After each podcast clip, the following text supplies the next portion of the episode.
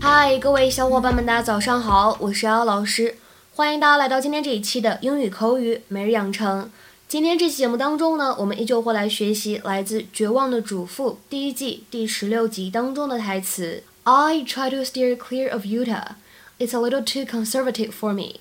我尽量远离犹他州，那地方对我来说太保守了。 Oh, I try to steer clear of Utah. It's a little too conservative for me. I try to steer clear of Utah.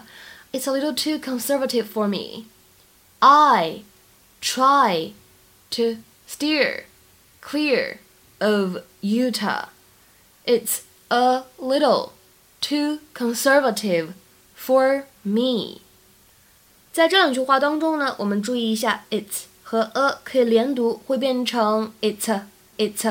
然后呢，little 这个单词呢，我们注意一下，在英式发音当中，我们可以读成 little little，但是呢，在美式发音当中，我们这个 t 呢，通常来说会做一个美音浊化，所以呢，在美式发音当中，我们一般读作 little little。 Hello. Felicia, Oh, hi, Felicia. Edie, I found this in my sister's things. It has your name on it. My necklace. Oh, you know, I lent this to Martha three months ago, and she said that it went down the drain. Oh, I miss how we used to steal things from one another. so Felicia, I heard they have a suspect in your sister's murder. Mike Delfino, Oh, he didn't kill her. but they found her jewelry in his garage. But his fingerprints weren't on any of it. Well, that just means he wore gloves. So he's smart enough to use gloves, but he leaves her blood spattered jewelry lying around for anyone to find. Please. Is that what you'd do if you killed someone? I don't know what goes through the mind of a murderer. I'm just saying I wouldn't trust him if I were you. Edie, that is lovely. Is it an antique? Yeah, I think so. You know, I know a store you would love. It specializes in antique jewelry. It's in Salt Lake City. Have you ever been to Salt Lake City? No, I try to steer clear of Utah. It's a little too conservative for me.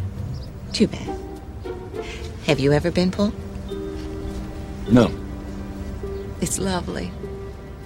I used to live there when I was a nurse.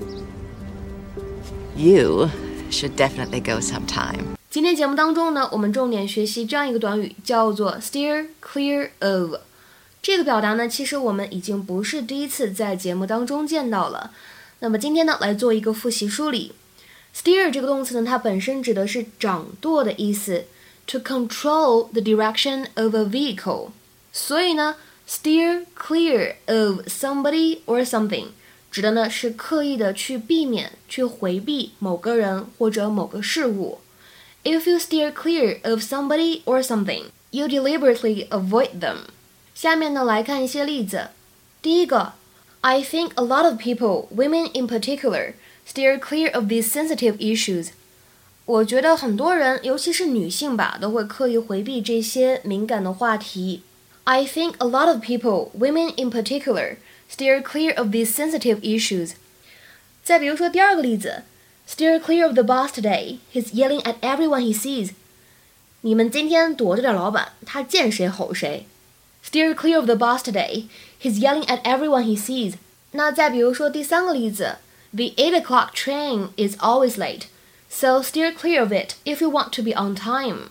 八点钟那趟火车总是晚点，所以呢，如果你想准点到，别坐那一趟。The eight o'clock train is always late, so steer clear of it if you want to be on time. 再比如说最后这个例子，他们警告孩子们要远离毒品。They want their children to steer clear of drugs. They want their children to steer clear of drugs. 那今天的话呢，请各位同学尝试翻译下面这个句子，并留言在文章的留言区。他的演讲当中避开了那些争议性很强的话题。他的演讲当中避开了那些争议性很强的话题。那么这样一个句子应该如何使用刚才我们讲到的 steer clear of somebody or something 来造句呢？其实比较简单，大家可以参考一下我们刚才给出来的例子就可以了。OK，我们今天的话呢，节目就先讲到这里，拜拜。